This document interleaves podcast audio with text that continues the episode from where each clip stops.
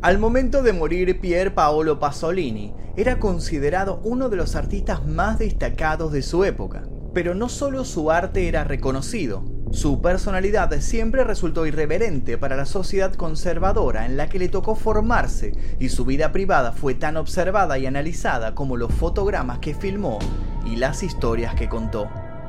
Su homosexualidad declarada escandalizaba tanto como sus poemas y películas.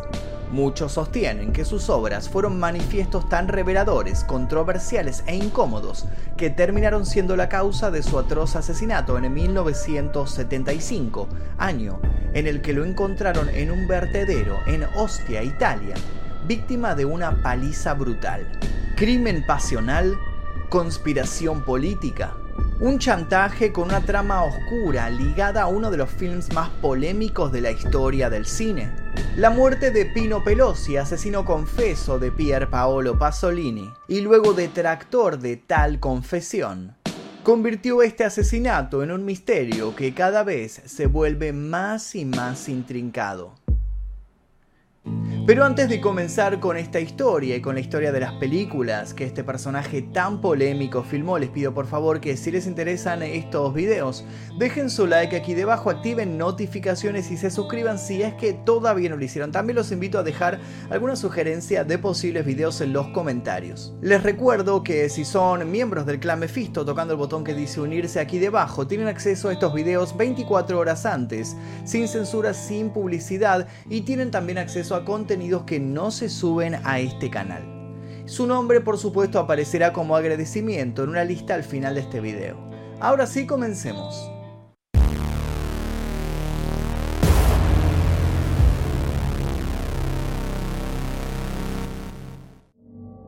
La madrugada del 2 de noviembre de 1975, un Alfa Romeo GT 2000 pasó a toda velocidad al lado de un auto de seguridad. Inmediatamente se inició una persecución que terminó cuando el Alfa Romeo perdió el control.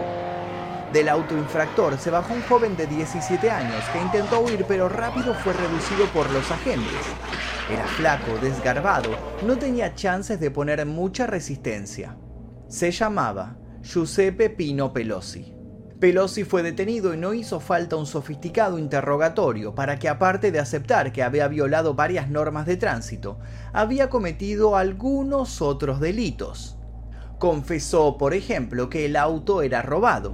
Confesó también que acababa de cometer un asesinato. Manchas de sangre en el capó y los neumáticos del Alfa Romeo otorgaron veracidad a sus palabras. Pino indicó dónde se había cometido el acto. Los gendarmes italianos fueron hasta el lugar sin perder un minuto. Se encontraron con un panorama espeluznante. Si Pino Pelosi no hubiera mencionado que había matado a alguien, hubieran confundido aquel bulto negro con un pedazo de tronco calcinado, con basura. El bulto estaba parcialmente quemado, sí, pero también había sido golpeado hasta niveles insospechados, hasta que sus huesos se habían roto. La piel que no se había quemado se había convertido en puros hematomas. Lo habían arrollado repetidas veces.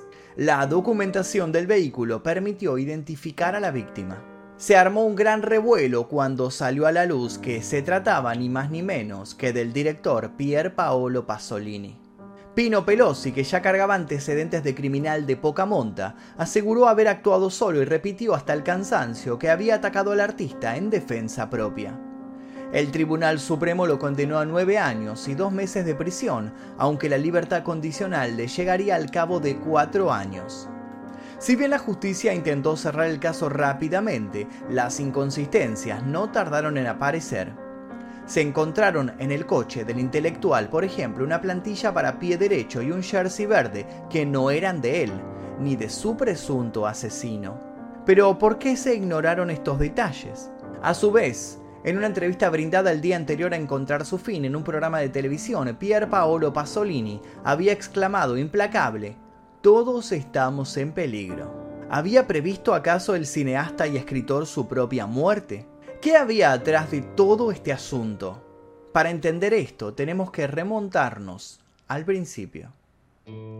Carlo Alberto Pasolini, teniente de la infantería que había tomado cierto reconocimiento tras arrestar a Ateo Zamboni, luego de que el hombre intentara atentar contra la vida de Mussolini, se había casado con la maestra Susana Colusi.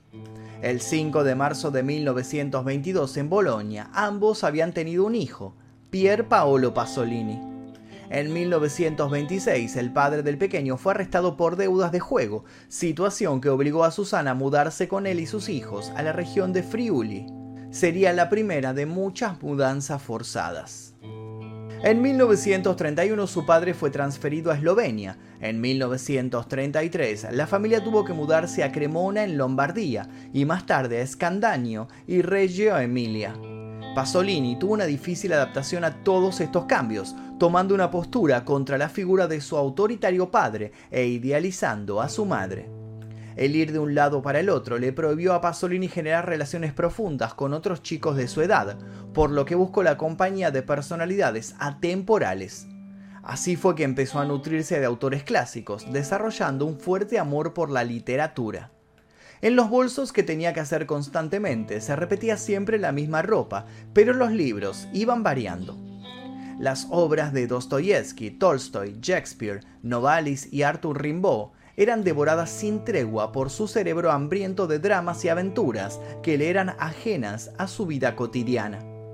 Rápido se fue alejando del fervor religioso del ambiente familiar y ni bien pudo establecerse en una escuela, no dudó en ir en búsqueda de otros que tuvieran sus mismos gustos.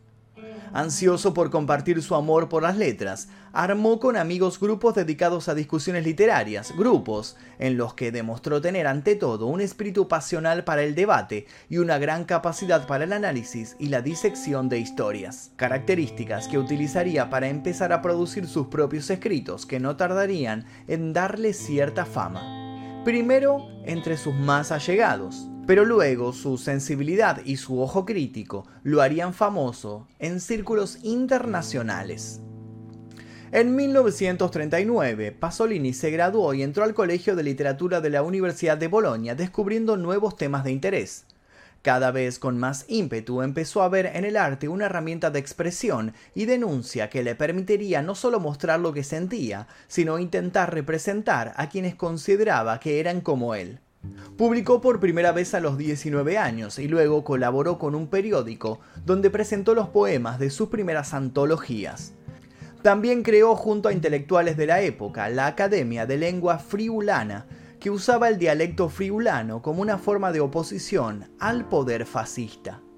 Sus versos empezaron de a poco a caracterizarse por un marcado erotismo y por una preocupación latente en torno al destino de los desprotegidos.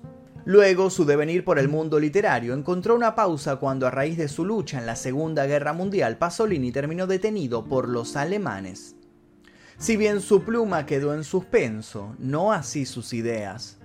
En 1945 logró graduarse y fijó su residencia en el Friuli, donde encontraría empleo de profesor en un bachillerato inferior de Balbasone, en la provincia de Udine. Instalado allí, Pasolini podría haberse dedicado a una vida calma y sin mayores sobresaltos, pero ese no era su carácter. Sus años como profesor terminarían pronto. Fue por esa época cuando sus contemporáneos comenzaron a verlo como una piedra en los zapatos. En 1947 Pasolini se acercó al Partido Comunista Italiano y emprendió una colaboración con el Semanario del Movimiento. A pesar de que sus textos lograban conmover a sus colegas, el partido lo echó de su seno y de los colegios rurales, donde se desempeñaba al correrse el rumor de que había pagado a unos jóvenes a cambio de relaciones sexuales. En el acta de expulsión se consignó como motivo la indignidad moral y política. Muchos aún sostienen que fue todo armado para desprestigiarlo, dado que lo que realmente le molestaba era la homosexualidad del joven. Por esa época la homosexualidad era considerada básicamente como un vicio burgués por la mayoría de la izquierda canónica. La extrema derecha, por su lado, la consideraba un pecado condenable y horroroso. Si bien Pasolini intentó seguir trabajando como maestro en el sur, no tuvo más remedio que, perseguido por el revuelo del suceso, trasladarse a Roma con su madre. Sin embargo, lejos de lo que cabía esperar, el muchacho no se mostró amedrentado, sino que encontró en estas exclusiones el puntapié para reforzar su cruzada contra la hipocresía de los valores morales. En su nuevo destino, un Pasolini que ya daba cuenta de una voz más profunda y visceral, publicó una novela ambientada en el mundo de la prostitución masculina. Novela que obtuvo tanto éxito como detractores que se persignaban con solo leer la contratapa del libro. Aprovechando esta visualización y con ansias de instalar sus visiones, Pasolini entabló relaciones con otros escritores y también con gente del cine. Trabajó como guionista para Fellini y Bolognini antes de dar el salto y empezar a forjarse también un lugar de privilegio en el mundo del séptimo arte.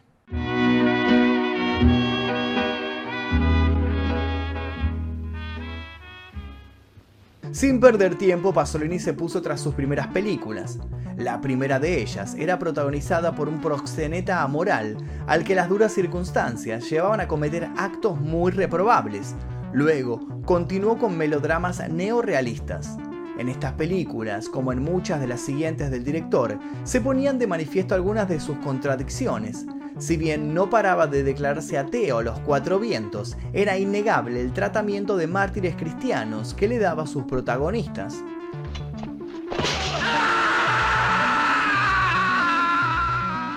Su fascinación por la figura de Cristo quedó explícita en El Evangelio según San Mateo de 1964.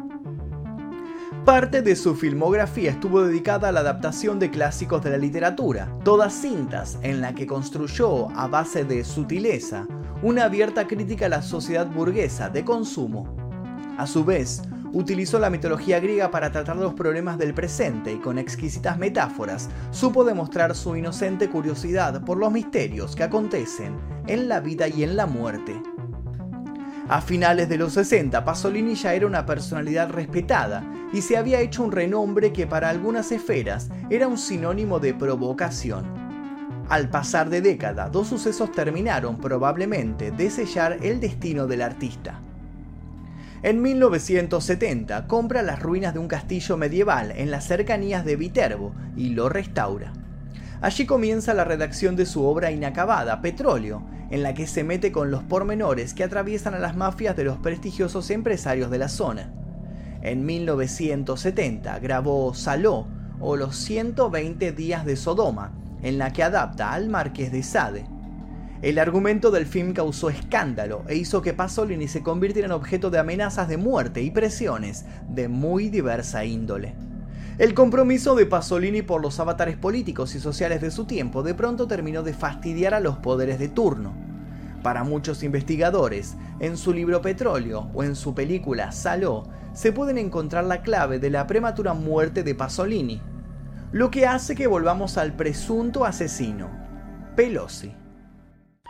Cuando Pelosi fue arrestado por la muerte de Pasolini, dedicaba sus días a cometer pequeños hurtos y a vender su cuerpo no muy lejos de la estación terminal, donde, según su relato, la noche del 1 de noviembre de 1975 lo encontró el escritor y director. Pasolini iba sobre el imponente Alfa Romeo que horas después le pasaría por arriba reventándole el tórax. Siempre según Pelosi, ambos acordaron rápidamente un precio a cambio de intercambios sexuales. Luego, el joven subió al vehículo y antes de consumar la transacción, acusó de estar hambriento, por lo que la pareja se desvió para cenar en un sitio donde Pasolini era cliente habitual. Un lugar donde Pelosi engulló unas cuantas y abundantes platos, mientras el otro lo observaba al tiempo que con lentitud tomaba una cerveza. Pasada la medianoche abandonaron el restaurante y prosiguieron su camino hasta el solitario Lido de Ostia. En ese lugar, Pasolini encontraría su muerte. Y es en ese lugar precisamente donde la declaración de Pelosi se divide en dos versiones. Dos versiones enunciadas con una diferencia de 30 años entre cada una. La primera versión es la que llevó al tribunal a juzgarlo. Según declaró Pelosi en esa ocasión en 1975, todo se fue de las manos cuando él rechazó los avances sexuales del artista, que se había puesto particularmente insistente. Pasolini no se había tomado a bien aquello y lo había golpeado con un bastón, por lo que Pelosi no tuvo más opción que devolverle los golpes hasta dejarlo tirado en el piso. Aturdido por todo el episodio, se había subido al auto del otro y al momento de escapar lo había pasado por encima en más de una ocasión. No quedó muy claro quién lo había prendido fuego y otros ultrajes al cadáver, por supuesto. Desde el inicio se alzaron voces que acusaron a Pelosi de no estar diciendo la verdad. Periodistas actores amigos de Pasolini pusieron su ojo sobre agrupaciones fascistas muy poderosas, a las que tildaron de haber premeditado el asesinato por considerar al escritor y director un indomable siempre dispuesto a exponer sus injusticias. No olvidemos que Italia estaba por aquel entonces sumida en un periodo que después se denominaría años de plomo, donde la inestabilidad y el desconcierto en el ámbito político traía constantes ataques terroristas y matanzas entre los bandos involucrados. Cada vez que ocurría algún hecho que no disponía de una explicación, era habitual que la izquierda culpara a los fascistas y la derecha a los comunistas. Así la sangre derramada se terminaba convirtiendo en una especulación constante. El hambre, las logias, la OTAN, la Unión Soviética, ¿Quién había tenido la culpa esta vez? La muerte de Pasolini quedaba enmarcada en una larga lista de muertes acontecidas, en un marco de absoluta impunidad. Quienes exigían que el caso se reabriera tuvieron que esperar mucho tiempo para ser escuchados. Tuvieron que esperar hasta 2005, para ser más exactos, cuando Pelosi decidió cambiar su testimonio. Esta segunda versión la dio en un programa de televisión pública y decía algo así. Pasolini y Pelosi llegaron a practicar sexo oral, tras lo cual el último había salido del vehículo. Fue entonces cuando aparecieron tres desconocidos que, entre insultos proferidos con un marcado acento del sur, propinaron la paliza a Pasolini ante la mirada atónita del otro, que luego recibiría una amenaza concreta. Si hablaba, iban a encargarse de matar a toda su familia. Pelosi luego agregaría en otra entrevista que dos de los asaltantes aquella noche eran los hermanos Borsellino, peligrosos delincuentes juveniles relacionados con la extrema derecha, que habían muerto de sida en los años 90. En cambio, exculpaba a Giuseppe Mastini, amigo de los otros dos. La verdad, creo que querían darle una lección, concluía Giuseppe Pino Pelosi en una de sus intervenciones ante las cámaras. Según esta versión, de nuevo, en su huida había pasado accidentalmente por encima del cuerpo sin vida de Pasolini. Expuesto esto, nada se pudo hacer para evitar que el caso fuera reabierto. Ya una sentencia de primer grado había establecido que en el coche había más personas la noche del asesinato y en el año 2009 un análisis de ADN determinó que efectivamente había rastros de diversas personas en la escena del delito. De todas maneras, y a pesar de las numerosas pistas que conducían hacia un grupo criminal denominado Banda de la Magliana, la magistratura decidió archivar el caso el 25 de mayo de 2015. Años después, se creó un comité para solicitar al Parlamento italiano que investigara el homicidio, apoyado en la posibilidad de recuperar a posibles testigos claves, entre ellos el refugiado ruso Misha Bessendorf, que vivía en unas casuchas cerca del lugar del delito. El hombre había asegurado ver e identificar a los atacantes. Sin embargo, al tiempo emigró a los Estados Unidos y nada más se supo de él. Con el correr de la evidencia, las teorías sobre el móvil del ahora homicidio encubierto no se hicieron esperar. Una de las historias que más eco encontró es la que dice que Pasolini acudió hasta Ostia, no para tener relaciones con Pelosi, sino porque había recibido un mensaje extorsivo relacionado a su última película. Al parecer, le habían robado los rollos de la cinta de Saló.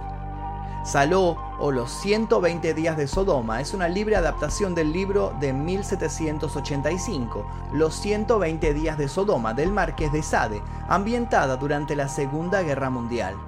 Cuenta, en una serie de escenas explícitas, cómo un grupo de hombres satisfacen sus deseos sexuales, ignorando todas las leyes morales ha sido catalogada por mucha gente como una de las películas más crudas de la historia. Pasolini pasó parte de su juventud en la República de Saló. Durante este tiempo fue testigo de crueldades por parte del ejército italiano. Muchos de sus recuerdos condujeron a la conceptualización de Saló. Pasolini proclamó que la película era altamente simbólica y metafórica. Esta película iba a ser la primera de una trilogía conocida como la trilogía de la muerte, a la que precede la trilogía de la vida, que cuenta con el Decamerón, los cuentos de Canterbury y las mil y una noches. Saló terminaría siendo lanzada tres semanas después del asesinato del director. Las teorías dicen que rollos de la misma fueron robadas y luego sirvieron de carnada para llevar a Pasolini a su fatal destino. Sostienen además que la versión que conocemos de Saló, ya de por sí polémica, es una versión edulcorada de lo que el director iba a presentar en realidad. Se supone que tan fuerte era la cinta que lo habían matado para cortar su carrera cinematográfica de cuajo. La siguiente teoría conspirativa no tiene a Saló como protagonista, sino a otra de sus obras.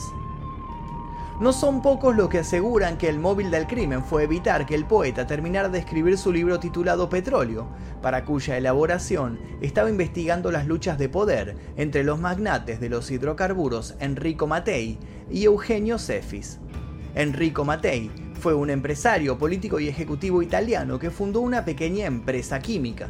En 1945 fue nombrado liquidador de AGIP, acrónimo de Italiano General Petroleum Company, una compañía petrolera pública italiana fundada en 1926. Enrico la convirtió en una multinacional petrolera protagonista del milagro económico de la posguerra. Enrico también convirtió al grupo propietario de AGIP en un centro de influencia política, a través de la propiedad de medios y financiación de partidos dio con esto un nuevo impulso a la perforación petrolera en el Valle del Po. Inició la construcción de una red de gasoductos para la explotación de metano y se abrió a la energía nuclear. Siempre cercano a la izquierda democristiana, Enrico murió en 1962 en un misterioso accidente ocurrido en su avión personal cerca de Bascapé. Eugenio Cefis sucedió a Enrico, fue director de AGIP y presidente de ENI de 1967 a 1971. En 1963 recibió el honor de Cavalieri di Gran Croce, el más alto reconocimiento de la República Italiana. En 2012, la sentencia de un juicio, el de la desaparición del periodista Mauro de Mauro, que investigaba la muerte de Enrico y proponía a Cefis como principal sospechoso de un atentado, reconoció oficialmente que Enrico fue asesinado. Según se sospecha en su libro Petróleo, Pasolini iba a dar pruebas contundentes sobre este caso, lo que habría molestado a las altas esferas de la burguesía que deseaban que todo quedara en las sombras. Al día de la fecha se investiga la posibilidad de que manuscritos originales hayan sido robados de su hogar. Pino Pelosi murió de cáncer a los 59 años de edad, llevándose parte de un gran misterio con él, algunas teorías sostienen que a los 17 años decidió hacerse cargo de un crimen que no cometió por pedido de otros, que le aseguraron que al salir de prisión iban a darle una gran suma de dinero, un dinero que nunca recibió, lo que explicaría su cambio de postura y su venganza al contar la verdad o parte de ella. Sostienen además que esa extorsión no le salió tan bien que su supuesta muerte producto del cáncer tuvo algunos factores poco convencionales. No quedan dudas de que las obras de Pasolini resultaron incómodas y sacudieron a la derecha, a la iglesia y a un sinfín de organizaciones conservadoras que al no poder censurarlas empezaron a desarrollar un fuerte odio hacia su autor, cargando sobre su vida privada y encargándose de hacerle una exhaustiva mala prensa. Así todo, no pudieron hacer nada para detener el arrasador poder de las imágenes que supo crear y el impacto de las líneas con las que retrató lo más horrible de esa sociedad corroída por las desigualdades, las injusticias y los prejuicios. Otros piensan que Pino Pelosi inventó la mayoría de las cosas, lo describen como un asesino que luego de quedar libre quiso volver a ser el centro de atención e inventó la punta de un ovillo para que los conspiranoicos tiraran de él y fantasearan las más intricadas tramas sociopolíticas con el fin de idealizar a su ídolo. De un modo u otro, la figura de Pasolini sigue generando curiosidad y cultivando a espectadores y lectores de todo el mundo. Su crimen es quizás la prueba definitiva de lo que Pasolini quiso exponer. Una sociedad vanidosa y llena de ambición que lejos de incluir se encarga de perpetuar exclusiones. Una sociedad solo enfocada en universalizar pensamientos para reprimir y denigrar. pensamientos para someter una sociedad capaz de matar a todo aquel que sea diferente.